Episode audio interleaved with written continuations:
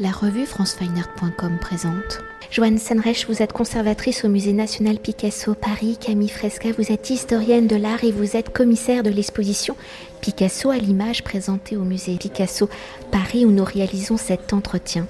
Alors, mêlant reportages photographiques, documents sonores images d'archives et documentaires dont les extraits de grands projets cinématographiques comme, et je les cite, Le Mystère Picasso, documentaire de 1956 réalisé par Henri-Georges Clouzot, où à travers des plans séquences en caméra fixe, le réalisateur filme Picasso en train de peindre un film qui reçoit en 1956 le prix spécial du jury du Festival de Cannes, ou encore le film Le Testament d'Orphée de 1960 réalisé par Jean Cocteau, où Picasso y joue le rôle d'un ami d'Orphée et l'exposition s'articule sur deux niveaux au sein des collections du Musée national Picasso Paris, le premier temps consacré à une remise en perspective de l'homme et de sa création par une traversée dans les divers lieux de création qui ont marqué Picasso des années 1930 aux années 1960, et le second étant consacré à un lieu unique de la Villa La Californie où Picasso y fit son atelier de 1955 à 1961. Cet accrochage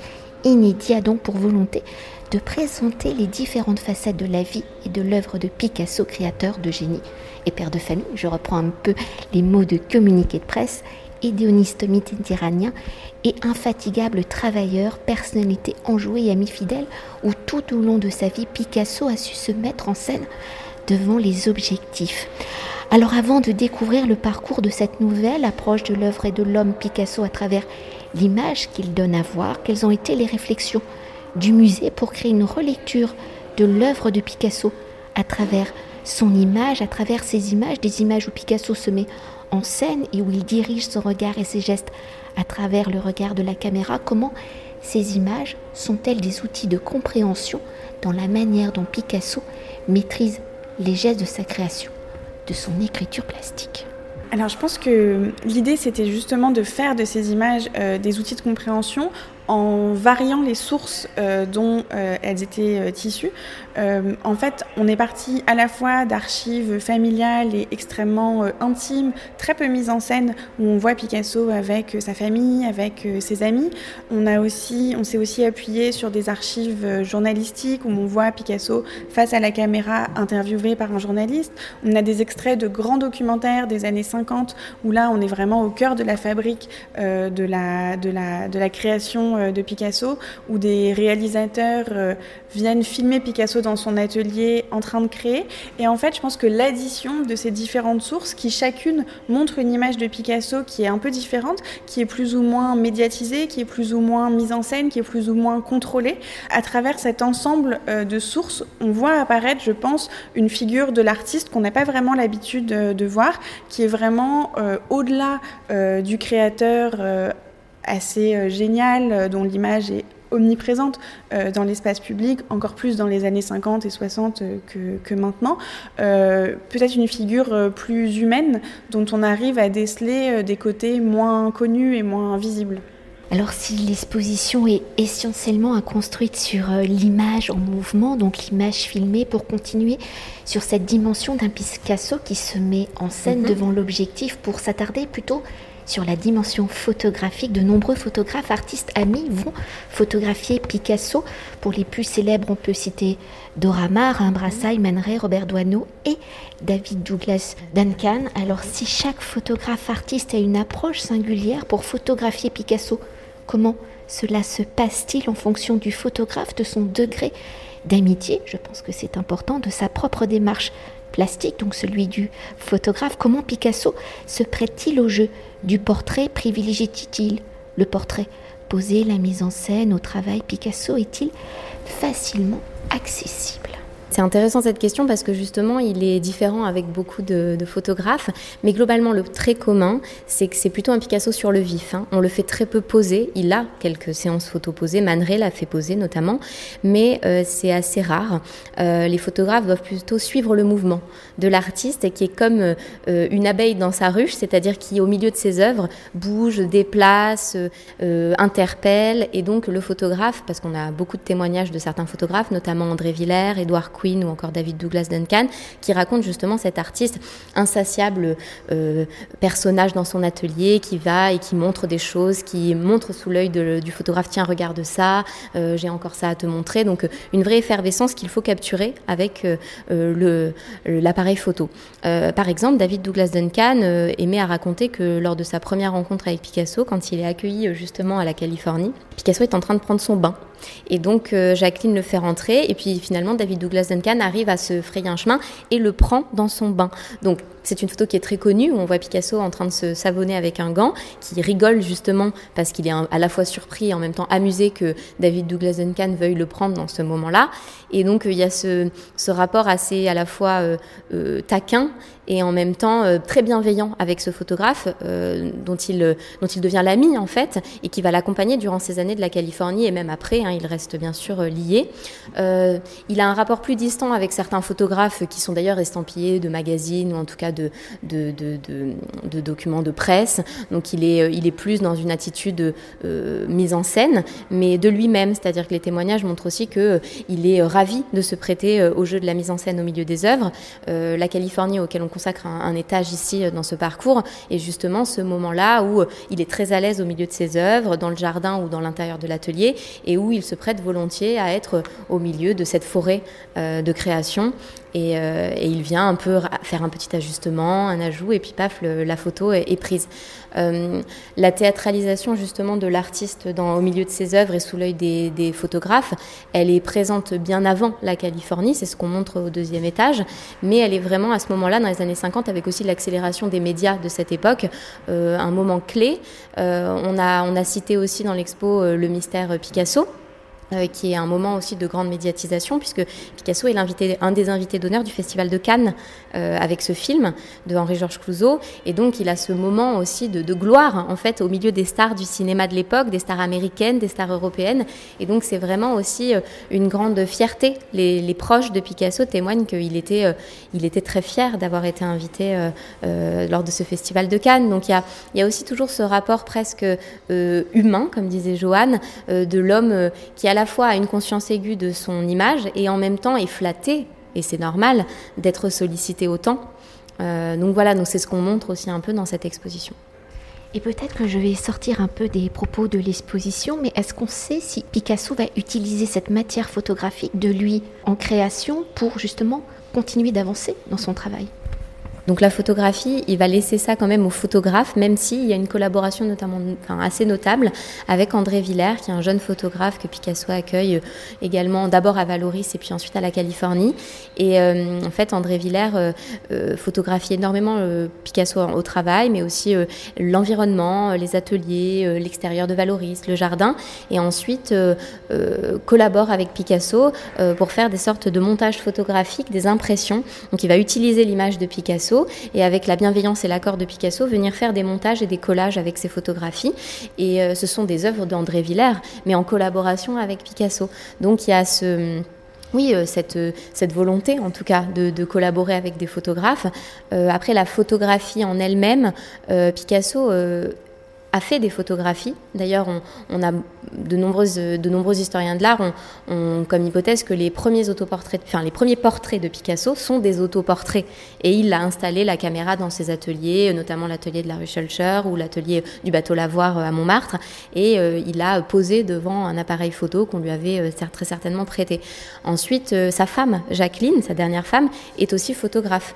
À la Californie, en fait, elle prend souvent l'appareil photo et elle, elle documente aussi la vie à la Californie. Donc il y a, quand même ce rapport assez, assez proche à la photographie sans qu'il se mette à jouer le photographe non plus. Je refais encore une euh, parenthèse, mais on peut penser aussi à Dora Maar et à l'importance qu'elle va avoir pour Guernica. Mhm. Mais le musée Picasso l'a déjà évoqué dans une exposition.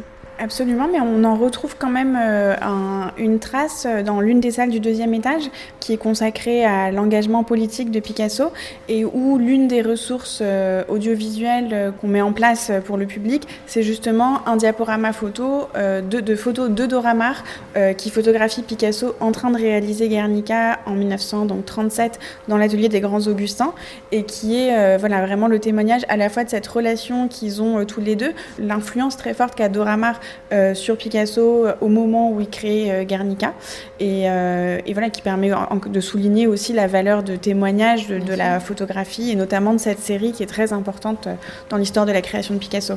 Alors pour revenir à l'exposition, si Picasso se met en scène, il se laisse aussi diriger, être filmé en pleine création avec Henri-Georges Clouzot et faire l'acteur pour son ami euh, Cocteau, même si c'est une brève apparition. Alors de la photographie de l'image fixe à l'image en mouvement, comment Picasso maîtrise-t-il justement son corps, son geste créateur dans la dimension particulière du documentaire Le mystère Picasso? Comment Clouzot arrive-t-il à percer le les secrets de Picasso? Comment Picasso arrive-t-il à oublier la caméra? Alors, dans le mystère Picasso, c'est quand même une, situation qui est un peu à part, dans le sens où la caméra, elle n'est pas directement braquée sur Picasso, elle est fixée sur le chevalet, et c'est justement l'objectif du mystère Picasso, c'est de voir le dessin se faire presque sans la main de Picasso, pour comprendre comment est-ce qu'un dessin, comment est-ce qu'une œuvre naît euh, sans avoir la médiation euh, de l'artiste.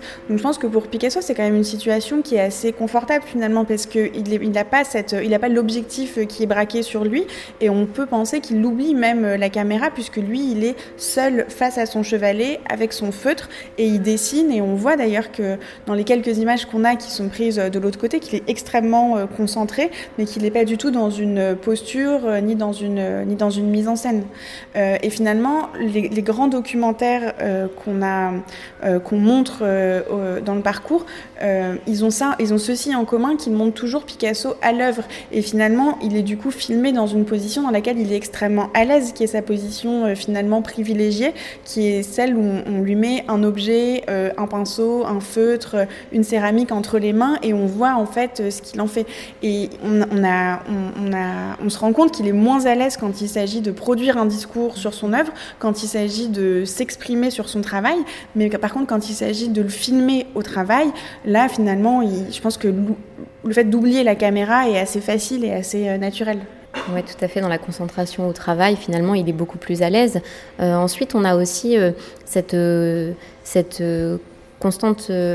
enfin, alternance entre justement l'artiste à l'œuvre, comme l'a dit Joanne, et l'artiste dans ses moments intimes. Et donc les documents qui sont présentés au deuxième étage, réalisés notamment par Robert Picot, qui était un potier de Valoris, qui a également beaucoup photographié et filmé Picasso lors de sa période Valoris, mais aussi Paul Ezertz, qui était un documentariste cinéaste belge, euh, ils ont euh, tous les deux su capter des moments de l'artiste au travail et aussi, euh, entre guillemets, voler, mais avec l'accord hein, de Picasso, des moments d'intimité. Donc on a des, documentaires qui sont intéressants, dont on présente seulement des extraits, mais qui présentent cette constante alternance entre hop, un moment un peu de l'artiste qui, qui, finalement est dans son quotidien et puis l'artiste beaucoup plus à l'aise au travail. Et pour euh, conclure notre entretien, pour évoquer l'articulation hein, du parcours, même si on a déjà dit quelques mots, comment les œuvres de Picasso dialoguent-elles justement avec les images de Picasso? Dans cette articulation, les images de Picasso sont-elles les coulisses de l'œuvre avec qui elles dialoguent? Pour Picasso où sa vie est œuvre, où les œuvres sont sa vie, comment la dimension de l'intime, du familial viennent-ils s'infiltrer dans l'œuvre de Picasso? Alors la vie et l'œuvre de Picasso sont vraiment très intimement euh, liées. Euh, nous, au sein du parcours, on a, mis en place plusieurs types de rapports entre les images qui sont projetées et les œuvres. Euh, soit on montre, comme c'est le cas dans la salle sur Boisgelou par exemple, des œuvres qui datent de la période à laquelle le film a été tourné, ce qui permet d'avoir un ensemble chronologiquement cohérent et de voir au moment où Picasso ressemble à ça, sur quoi travaille-t-il, quelles sont ses préoccupations artistiques.